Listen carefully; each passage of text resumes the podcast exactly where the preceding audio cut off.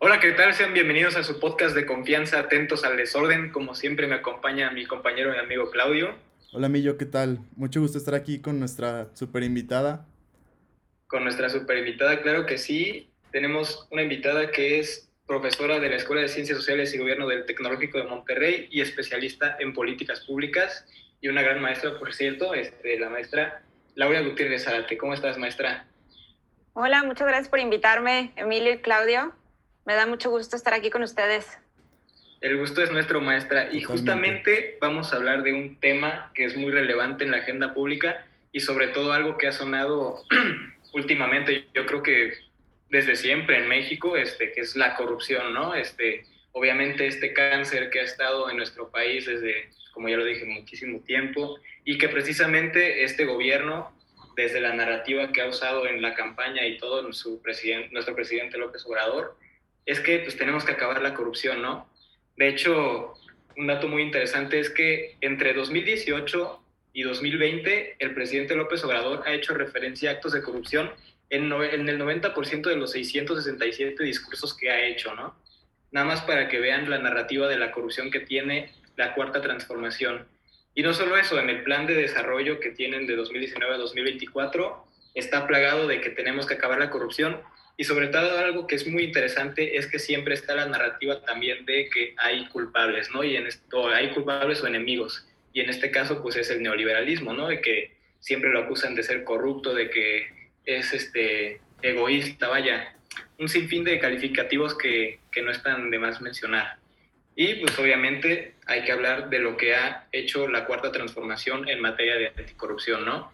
Para empezar, y yo creo que cae súper bien, este, la semana pasada se publicó el índice de, percepción de la corrupción hecho por Transparencia Internacional y justamente la Secretaría de, Función Pública, dirigida por Irma Sandoval, festejó mucho los resultados, ¿no? Porque al parecer ha habido un avance parcial en cuanto a las posiciones, ¿no? En 2019 estábamos en el lugar 29 con este, teníamos 29 puntos y estábamos en el lugar 130 y ahora este año avanzamos 14 lugares, si no me equivoco, estamos en el 124 con 21 puntos, ¿no? Entonces, este, se, ve, se ve más o menos la mejoría. Al parecer las políticas están funcionando parcialmente. Este, maestra, ¿usted cómo ha visto el desempeño en cuanto a las políticas públicas de la 4T en materia del combate a la corrupción?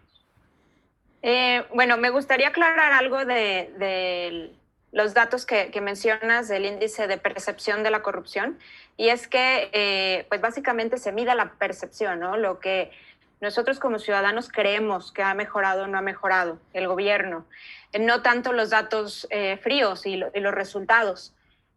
por tanto, el que cada día en la mañanera o cada discurso que da nuestro presidente hable sobre la corrupción y la lucha de la corrupción, creo que tiene que, tiene que ver o tiene un gran impacto ¿no? con este resultado.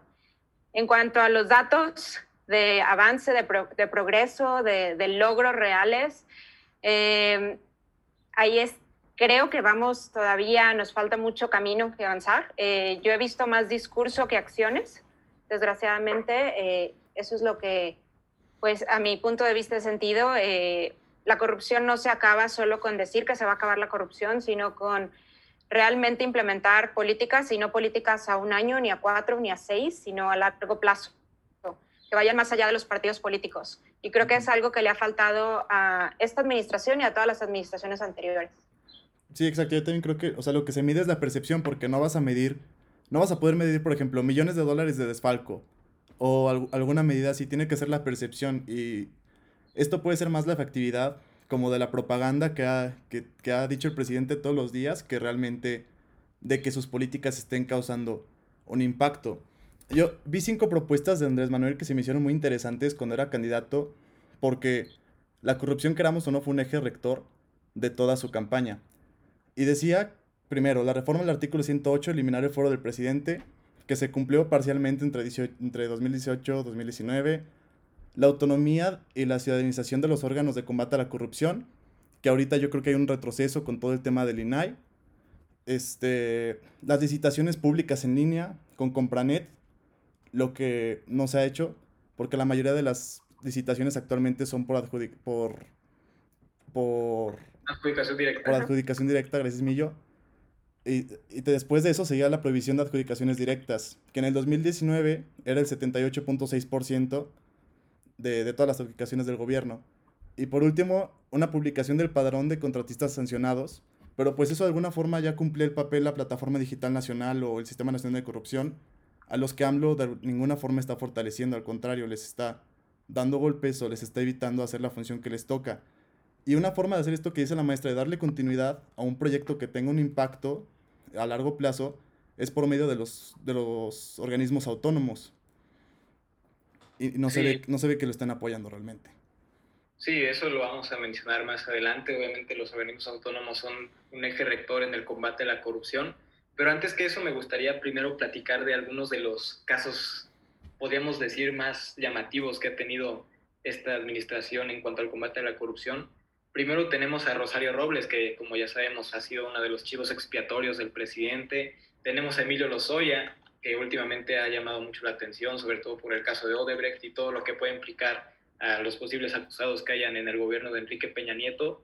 Y ahorita también estamos viendo algunos otros reformas que quiere hacer este, la cuarta transformación que buscan como que mejorar la situación del país, pero a la vez como que pueden abrir más el foco hacia posibles actos de corrupción, ¿no? Primero voy estamos hablando de la reforma al Banco de México en cuanto a la captación de divisas y muy importante una que se va a discutir apenas en la Cámara de Diputados, que es la reforma a la ley de la industria eléctrica, ¿no? Este, todavía no sabemos bien qué se va a hacer, pero al parecer este, es pinta que vayan a monopolizar aún más a la CFE y por lo tanto puede que haya más corrupción, ¿no? Entonces, este, esta narrativa del combate a la corrupción siento que no se ha cumplido tanto y a su vez como que lo están impulsando. No, no sé qué piensan ustedes, maestra, de todo lo que se ha hablado de, estos casos que he mencionado. Sí, eh, totalmente de acuerdo contigo. Creo que esta persecución política de, eh, digo, los funcionarios de, la administración anterior, pues no se llegó a, ningún hecho concreto, ¿no? No hubo recursos recuperados, como se prometió, eh, no hubo transparencia en el proceso, tampoco ha habido redes de corrupción desmanteladas y de estas personas no se emitió ningún juicio. Al final, eh, se, mencionó que iban a cooperar eh, con dar información, pero eh, no se llegó a una sanción, ¿no?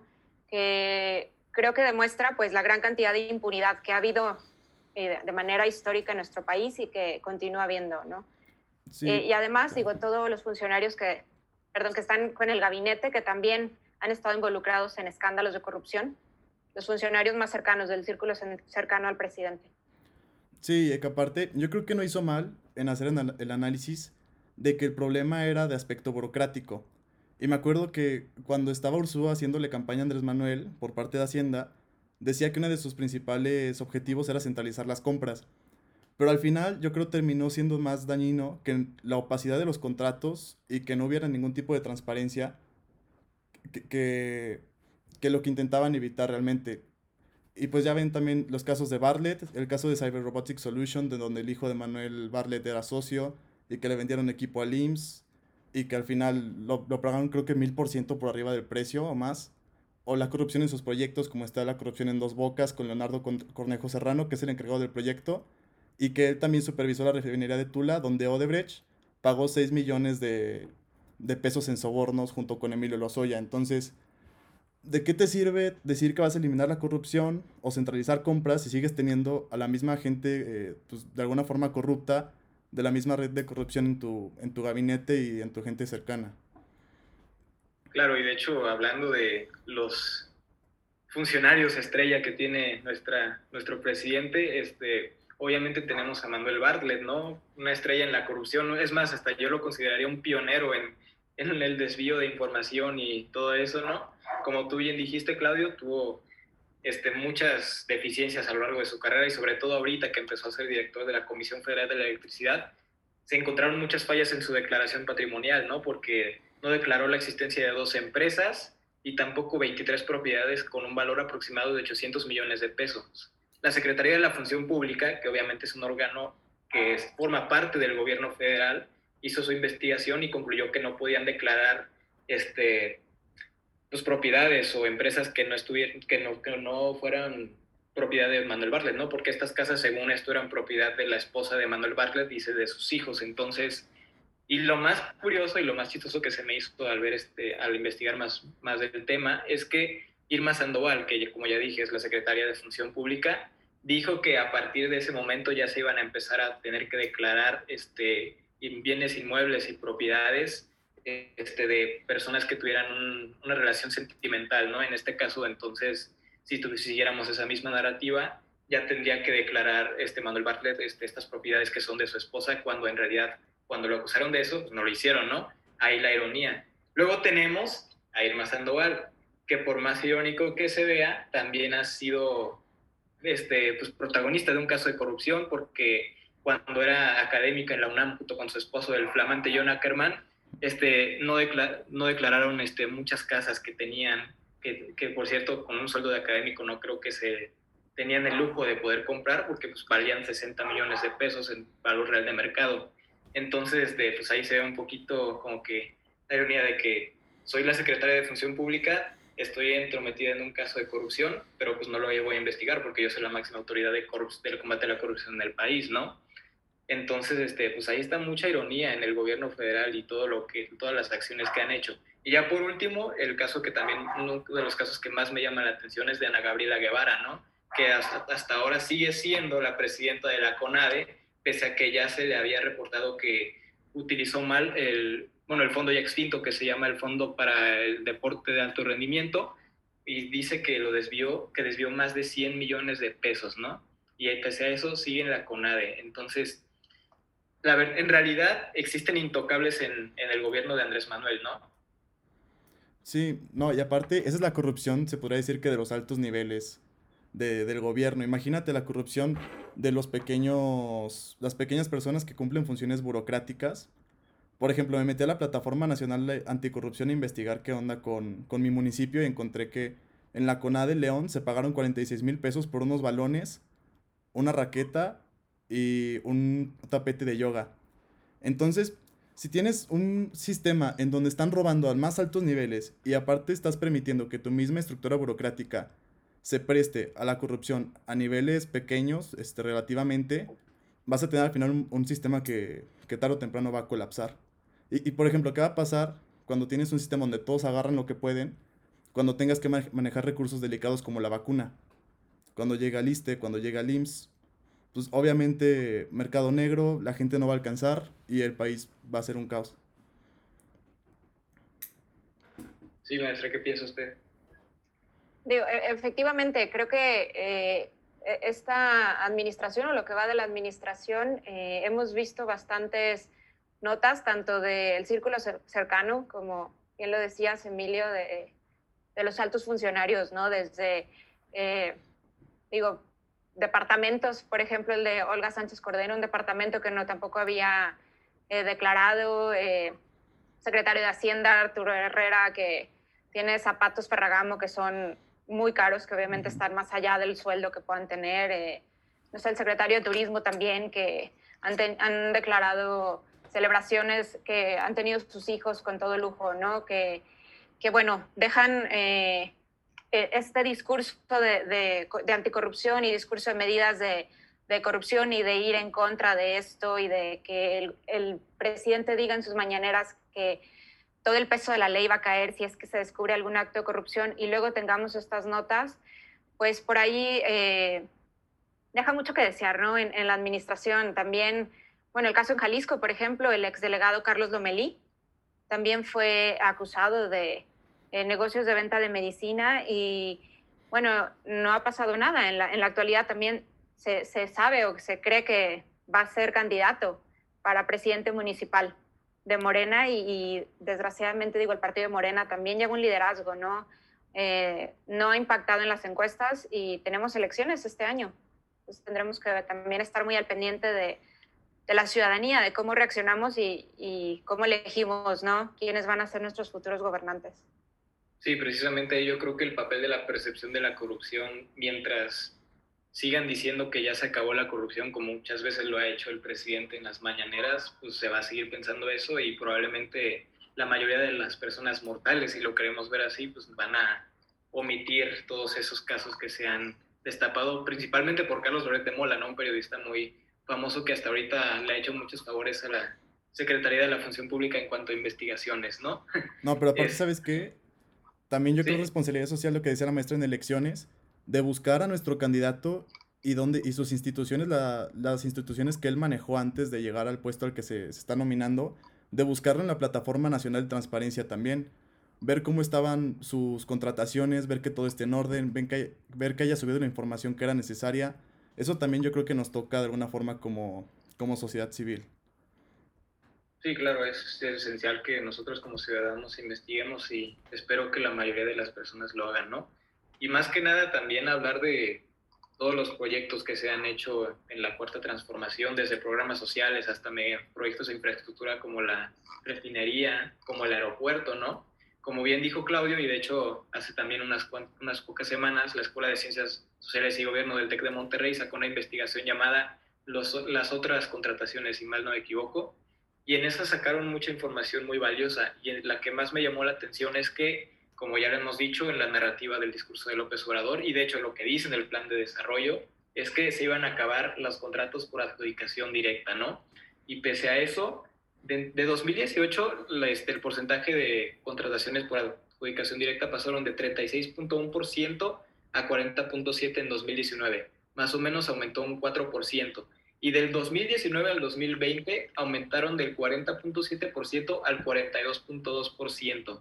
Y peor aún, las contrataciones por medios de licitación pública, que normalmente son los, que, los más legales, ¿no? Porque existe competencia y pues más o menos como que hay más legalidad, más transparencia al respecto, pasaron del 55.9 en 2018 a 41.4% en 2020, ¿no?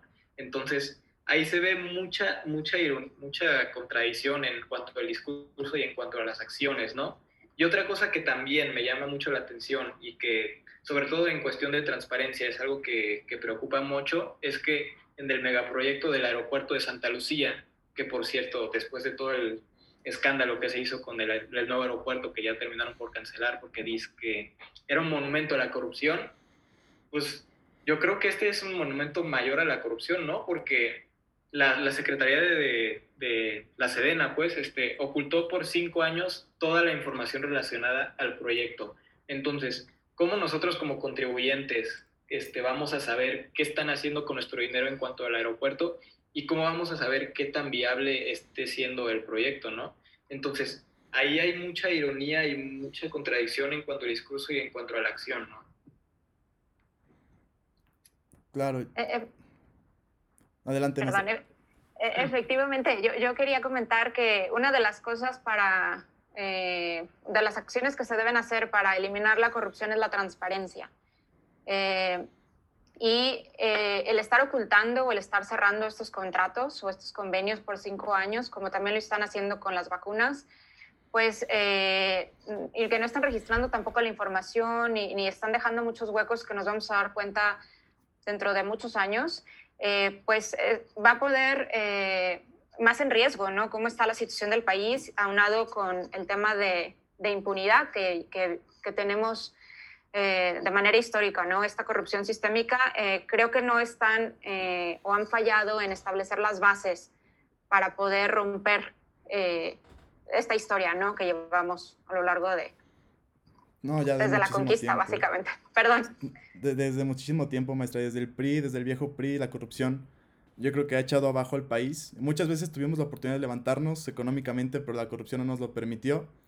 Y lo que tú dices de la implementación de los programas y la falta de transparencia, Millo, es muy, muy importante porque, por ejemplo, también este, la Secretaría de Trabajo y Previsión Social dijo que encontró anomalías en el 55% de los apoyos del programa de jóvenes construyendo el futuro. Es la auditoría 15-2019, creo. Y, y, también han encontrado varias inconsistencias en las evaluaciones de diseño de los programas sociales de Andrés Manuel. Entonces, pues preocupa mucho porque quien se encarga de la repartición de recursos se está quedando con el dinero y esos recursos no están llegando a la gente. Más allá de que esto vaya a tener un impacto positivo en la economía o no. Sí, de hecho, ya habíamos hecho un episodio sobre los programas sociales de Andrés Manuel y precisamente ahí yo mencioné algo que está pasando con el programa de Sembrando Vida, ¿no? Como bien saben, es, un programa que busca tanto reforestar y ayudar a los campesinos que se encargan de, pues, de, hacer plantaciones de cualquier tipo, este, pues se ha hablado mucho de que, de hecho, múltiples beneficiarios de los estados de Campeche, de Tabasco y de Yucatán, que le solicitan a los sembradores dinero por diversos motivos, ¿no? Por ejemplo, aquí tenemos un testimonio de Charlie López, que tiene 25 años, que encuentra que los técnicos de Sembrando Vida le piden 50 pesos mensuales por beneficio, supuestamente para comprar insumos, pero señala que nunca ha hecho un corte de caja y siempre que falta algo le solicitan otra cooperación. Y de hecho esa investigación que hizo el Universal dijo que pues, les daban moches a estos tipos, a estos señores, ¿no? Entonces, por más que se le quiera ayudar a la gente, incluso en los programas sociales no se escapan de, de este tipo de corrupción, ¿no? Y eso yo siento que son los más importantes porque son las microcorrupciones, por ejemplo, que vemos en el día a día, ¿no? Ya sean las mordidas, ya sean los moches, o sea, todos los tipos de corrupción que vemos en cuando vas a, hacer un trámite en el gobierno. Esos yo creo que son los más importantes y los que más están afectando a nuestro país porque no son los gobernantes los que los hacen, somos nosotros los ciudadanos, ¿no? Sí, el tema importante yo creo también es la ciudadanización de los organismos, o sea, que y, que sean autónomos realmente, que no tenga nada que ver el gobierno. Yo creo que México tiene mucho que aprender de ejemplos, por ejemplo, como en Singapur o como en Taiwán, donde se crearon este, organismos autónomos y que tenían realmente un peso legal importante en el sistema jurídico, como para castigar a quien sea, incluso el presidente, y, y poner las penas que fueran necesarias. Lamentablemente aquí en México pues los avances que hemos visto de organismos que pueden hacer algo por la justicia se han visto, han visto un notable retroceso más últimamente con el tema del INAI, por ejemplo. Maestro, ¿tiene algo que decir?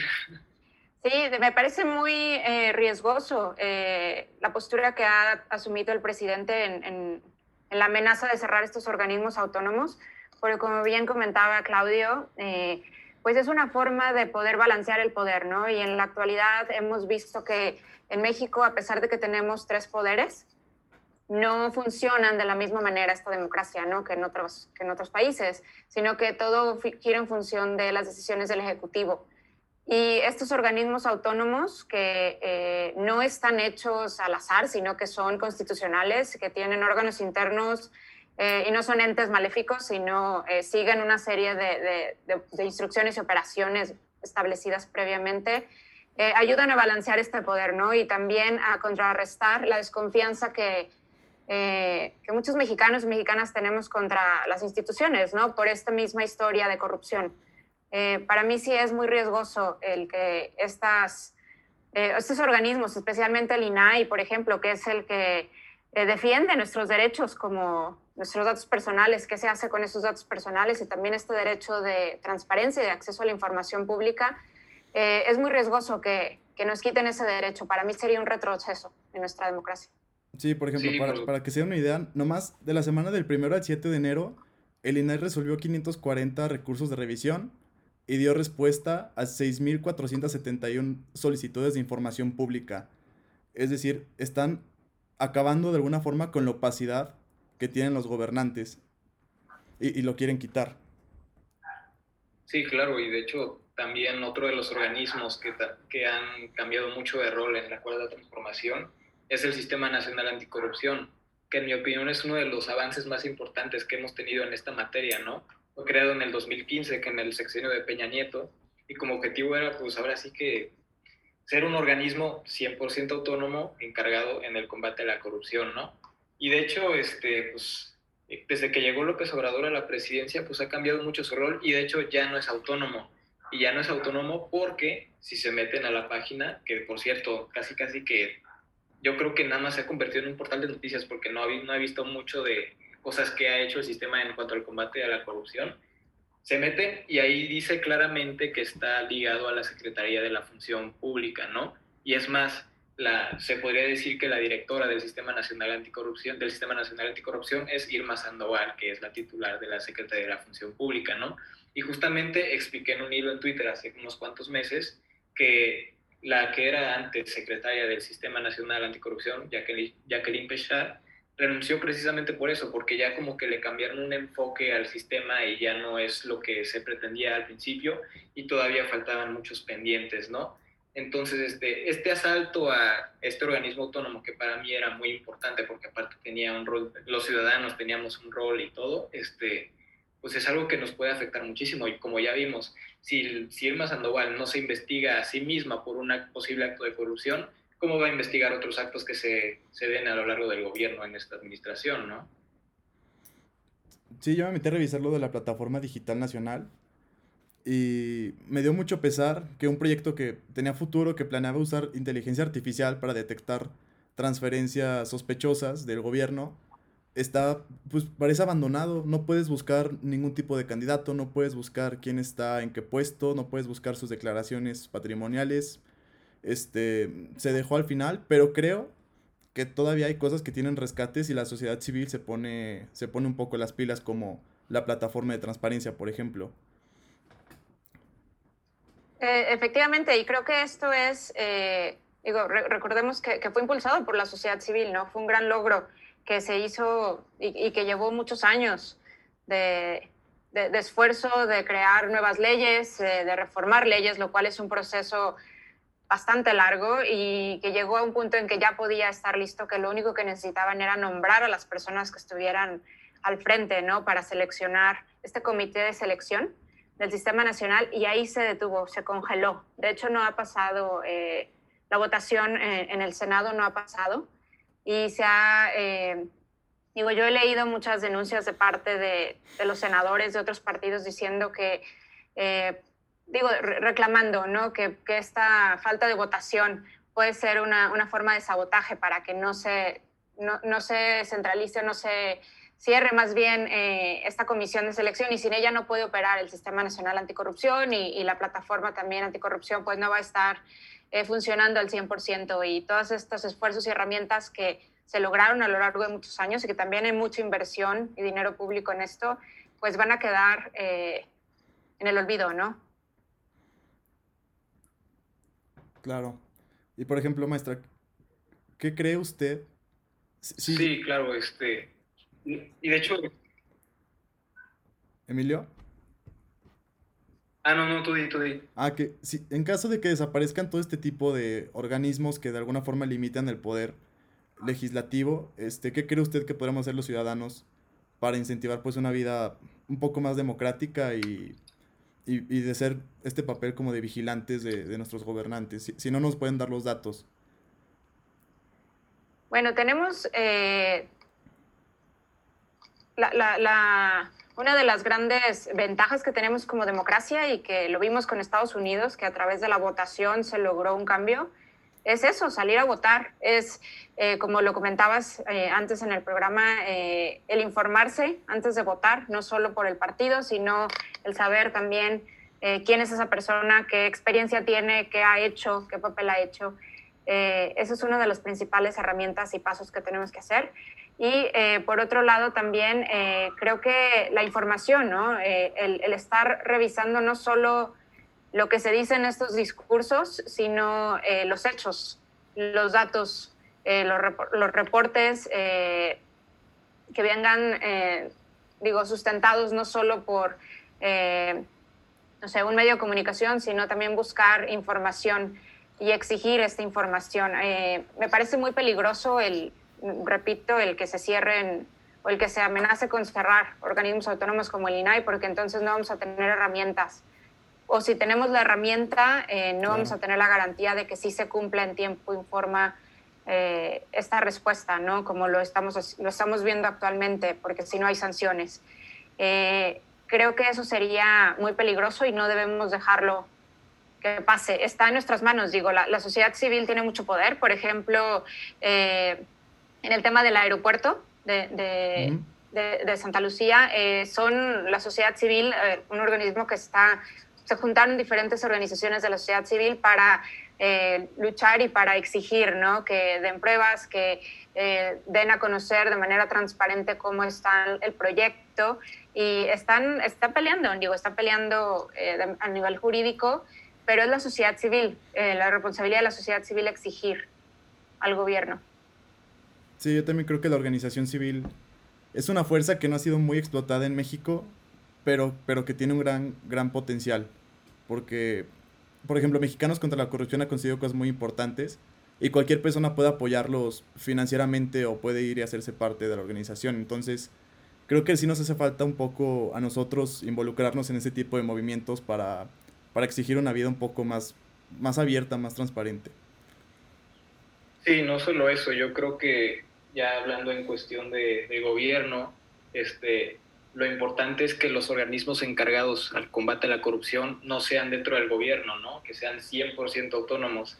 Yo de hecho tengo una frase que no sé si yo me la inventé o si la saqué de algún lado, pero es que la corrupción tiene que ser sin duda alguna un tema que se tiene que discutir en, la política, pero no tiene que buscarse con soluciones políticas. Entonces, por eso es importante que los organismos encargados al combate a la corrupción sean totalmente autónomos, porque como ya vimos, si hay conflicto de interés en cuanto a las resoluciones, pues nunca vamos a llegar a, a un país como Singapur, que ya sería hablar muchísimo, ¿no? Que ellos ya son casi casi que la perfección en cuanto al combate de la corrupción, ¿no? pero yo creo que eso sería el lugar ideal para empezar para que México deje de ser un país tan lleno de la corrupción, ¿no? Eh, y yo complementando tu frase eh, y recordando lo que decía el líder de, de Singapur, Lee Kuan Yew, eh, que para acabar la corrupción también tienes que estar dispuesto a llevar a la cárcel hasta tu propia familia. Sí, claro. Sí, claro. Y que nos hace falta mucho los mexicanos, ¿eh? Sí. Pero bueno, yo creo que con estas frases es el momento ideal para poder acabar con este episodio. Este, maestra, muchas gracias por aceptar nuestra invitación. Ha sido un placer tenerla. Claudio, como siempre, un placer. Y bueno, pues síganos en nuestras redes sociales, arroba atentosmx, y como siempre estamos atentos al desorden. Muchas gracias. Nos vemos. Bye.